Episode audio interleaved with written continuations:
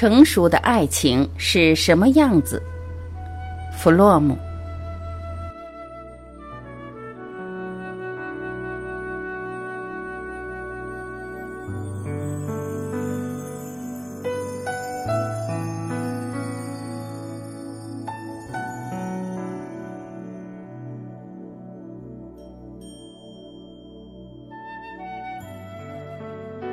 成熟的爱情是什么样子？一无所知，则一无所爱；一无所能，则一无所悟；一无所悟，则一无所执。悟者亦爱，亦知，亦观。知之愈深，爱之愈切。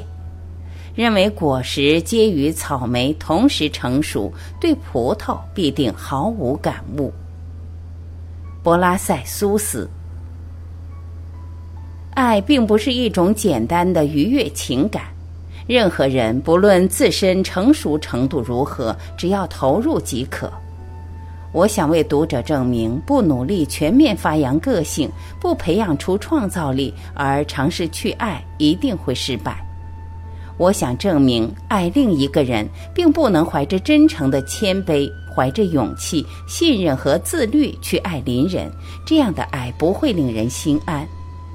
一种文化如果谦卑、勇气、信任和自律等品格变少，爱的能力就极难得到全面发展。每个人都不妨问问自己：究竟认识几个真有爱的人？爱是艺术吗？如果是，那么若想掌握这门艺术，就得学习，不能偷懒。相反，照另一个看法，爱只是一种愉悦的情感，体验它纯属偶然。时来运转，爱就从天而降。毫无疑问，今天绝大多数人持后一种观点。这是这本小书主张：爱是艺术，并非众人觉得爱不重要。恰恰相反，人们渴望爱，讲述爱情喜剧与悲剧的电影数不胜数。媚俗情歌成百上千，但是几乎没有人认为必须学会爱。这种奇特态度的基础是些成见，他们要么独自，要么协同支持这种态度。绝大多数人认为，爱首先是自己被人爱，而不是爱人，不是培养爱的能力。由此得出结论：爱的问题就是如何实现被爱，如何变得可爱。为了达到这个目标，人们选择不同的路径。一条路是在社会地位许可的情况下，追求最大的成功，谋求最大的权利，赢得最多的财富。男人特别爱走这条路。另一条路，女士特别喜欢，就是借助浓妆艳抹和华冠丽服之类，让自己魅力超凡。还有一条路。男人、女士都愿走，就是优雅得体、谈吐风趣、热心助人、谦虚谨慎、和蔼可亲。这些使人可爱的品格也助人成功，赢得朋友，影响他人。其实，在我们这个文化氛围中，绝大多数人心目中的可爱，不过是招人喜欢与具有性魅力的混合。我们全部文化的基础是以购物为乐。是认为交易让双方都觉得划算，临窗观货，凡是能用现金或分期付款支付的，通通买下。那种刺激是现代人的幸福源泉。他或她看待他人眼光近乎看待商品。男人追求有魅力的少女，女人追求有魅力的男人。人们心目中的魅力就是一束优美品格，招人喜爱。走俏于人力市场，至于到底什么让人特别有魅力，则取决于时尚。不论从身体角度看，还是从精神角度看，都是如此。在二十年代，少女粗犷性感、抽烟喝酒被认为有魅力；今天的时尚则要求女性内敛温柔。十九世纪末和本世纪初，若想被认为有魅力，男人必须野心勃勃、咄咄逼人；今天则必须善解人意、宽宏大度。无论什么时候，好感的产生一般都需要两个条件：一是人们珍惜某些品格，二是人们自己具备相应的交换品。人人想做交易，心仪的对象应当具备两个方面：一方面用他的社会价值观衡量，他自己是可取的；与此同时，他根据我或明或隐的优点和潜力，认为我是可取的。所以，如果两人在市场上找到了符合自己身价的最佳对象，两人就会相爱，如同购买地产。这个交易中还经常会考虑到发展力和潜能。我们目前的文化市场导向压倒一切，物质的成功最受尊崇。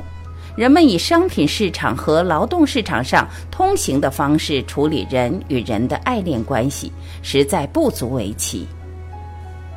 人们之所以觉得不需要学习爱，第三个原因是错误的把爱上这个初始经验与相爱这个永久状态混为一谈。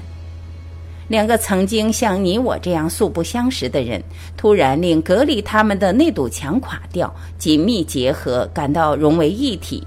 这融合的瞬间是人生最快乐、最激动的经验之一。对于一直孤独无爱的人，这一刻尤其奇妙无比。心灵突然契合的奇迹，如果伴随两性相吸和两性结合，或者由后者引发，会比较容易发生。但是这种爱本质上不能持久。两人越来越了解对方，亲昵越来越少神秘色彩，直至开始口角，彼此失望，彼此厌倦。初恋的兴奋随之荡然无存。不过，他们起初对此一无所知。他们认为，他们彼此爱得火热，爱得发狂，证明他们的爱是何等强烈。而事实上，也许只能证明他们以前多么孤独。尽管有无数反面证据，绝大多数人仍然认为天下最容易的事就是爱。满怀热望开始，心灰意冷告终。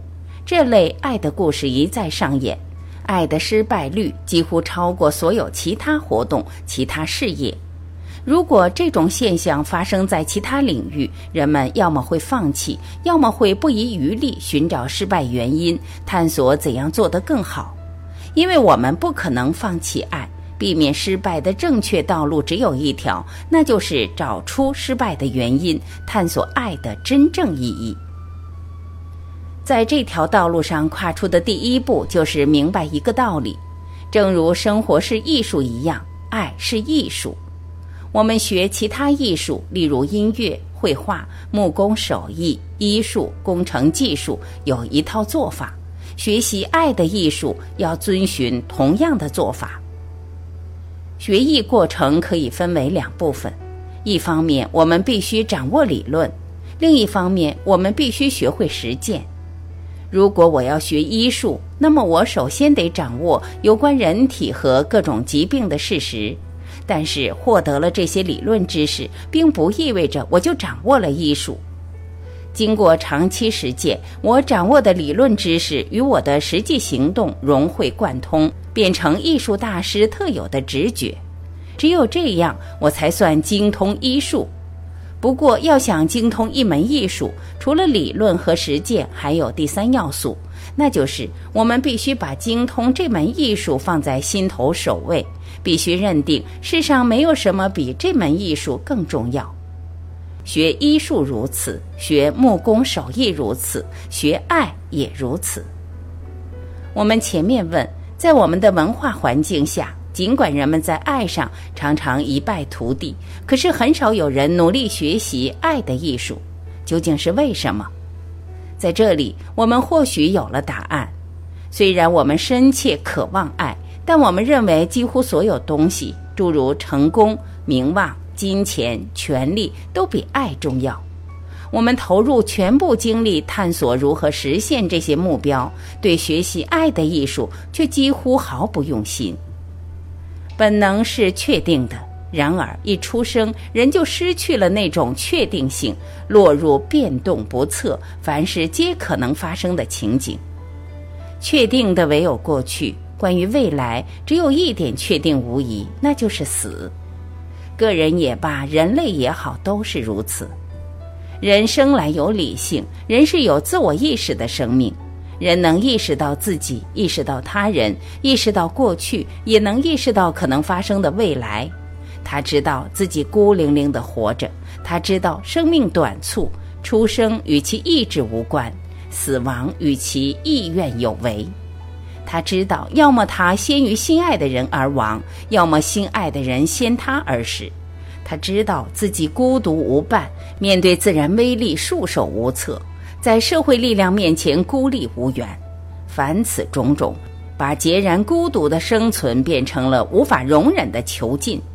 假如人不能摆脱禁锢，打碎牢笼，不能以某种方式与他人融合，与身外的世界融合，就会失去理智，癫狂发疯。简单引发恐惧，孤单是一切恐惧的根源。孤单意味着隔离。意味着没有能力运用自己作为人具有的力量，因此孤单意味着无助，意味着不能用自己的力量把握世界，把握人与物。孤单意味着世界可能压在我头上，而我却根本无法做出反应。正因为如此，孤单令人感到强烈的恐惧。此外，孤单还令人感到羞愧，感到内疚。正因为如此，人最深层的需求是克服孤单，逃离孤独这座监狱。如果在这方面彻底失败，就会精神失常。原因是没有彻底逃离外界，才能克服对彻底孤立的极度恐惧。精神失常的人不再感到孤单，因为他失去了让他感到孤单的外部世界。绝大多数人对自己的从众之心浑然不觉。他们活在幻觉中，自以为随心所欲、特立独行。他们相信自己的意见来自独立思考，与众人意见相符，纯属巧合。他们认为他们有共识，恰恰证明他们的想法正确。由于他们仍然需要感受一些个性，就做点与众不同的琐屑小事，满足愿望。在手提箱或外套上缀上名字缩写。在银行值班柜台摆上自己的名牌，加入与共和党对立的民主党，当马路会员不当圣刊会员，借以表达自己的个性。在现实社会中，个性几乎荡然无存。广告口号与众不同，表达的正是人们对个性的极度渴望。从众有助于缓和孤单产生的恐惧。除此之外，还必须考虑现代生活的另一个要素，就是墨守成规的工作与娱乐发挥的作用。人人早九晚五，成了劳动大军的一份子，成了职员和经理组成的科层机构的一份子。每个人的自主性都很小，他们的任务由工作机构预先定好。从这个角度看，高高在上的人和处于最底层的人几乎没什么区别。无论地位高低，大家都以预定的速度，按照预定的方式履行由组织的整体结构预定的职责，甚至连情感也是预定好的。人人必须快乐、包容、可靠、进取，必须能跟每个人都相安无事。娱乐也以类似的方式常规化了，只是常规化的方式不那么极端。读什么书，看什么电影，由读书俱乐部、电影发行商和电影院老板选择，由他们花钱做的广告推介决定。其他一切也人人一致。周日驾车出游、看电视、玩纸牌、开聚会，从生到死，日复一日，由早到晚，一切活动都遵照预定的常规。每个人本来都是独一无二的个体，都只有一次生命机会，怀抱自己的希望，经历自己的失落，忍受自己的悲哀，体验自己的恐惧，渴望自己的爱，畏惧自己的空虚与孤独。可是，一旦落入常规之网，人们怎么可能不把这一切都抛在脑后呢？与共生融合相反，成熟的爱。是双方保持完整人格与个性的融合，爱是人的主动力量，爱的力量把隔离人与他人的墙壁拆毁，让人与他人融合。爱使人克服孤立感、隔绝感，同时又允许他保持自我和完整人格。爱是矛盾，相爱的两个人既融为一体，又各自独立。艳羡、嫉妒、野心和各种贪婪是被动情感，相反，爱是主动情感，是人的一种力量发挥。有自由才可能有这种力量，受强迫永远不可能有这种力量。爱是主动情感，不是被动情感。爱是人自身发展出来的，不是从外面降临的。在最普通的意义上，我们可以这样描述爱：爱首先是给予，而不是接受。对具备创造型性格的人来说，给予完全是另外一个意思。对他来说，给予是他能力的最高表现。我给予，才体验到自己的强大、自己的富有、自己的力量，体验自己格外强大的生命力和潜能，让我充满快乐。我觉得自己丰富洋溢，乐于给予，活力十足，充满快乐。给予比接受产生更大的快乐，并非因为给予是牺牲，而是因为给予表现了自己的活力。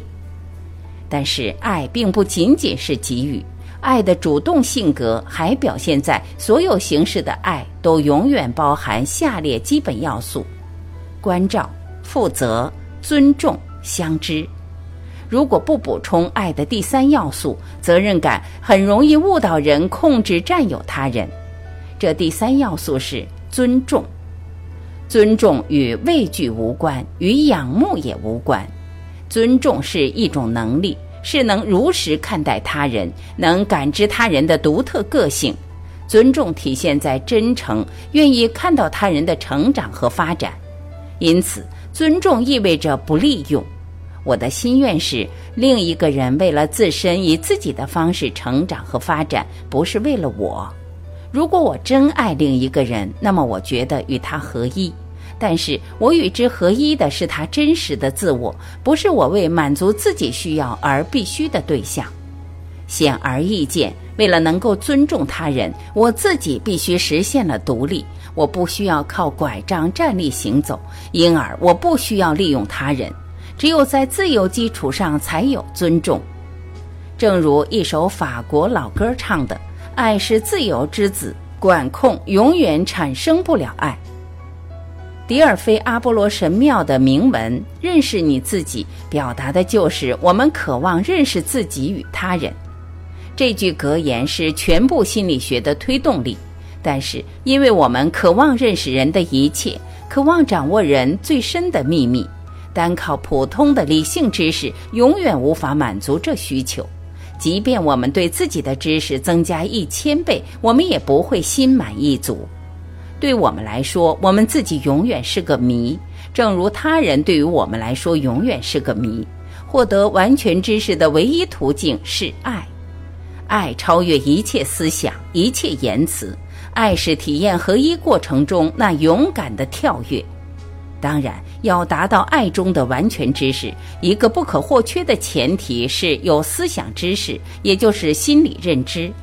我们必须客观认识自己，客观认识他人，才能如实看待他人。换言之，才能克服我对他人的幻觉，克服我制造的非理性扭曲的印象。只有当我客观看待他人时，我才能在爱中认识他最内在的本质。关照、负责、尊重和相知密切相关，它们构成一种综合态度。只有成熟的人才有这种态度。所谓成熟，就是已经创造性发展了自己的能力，就是只想拥有自己劳动的成果，就是抛弃了对全知全能的自恋梦想，就是获得了谦卑。谦卑的基础是内在的强大，而内在的强大只能来自真正创造性的活动。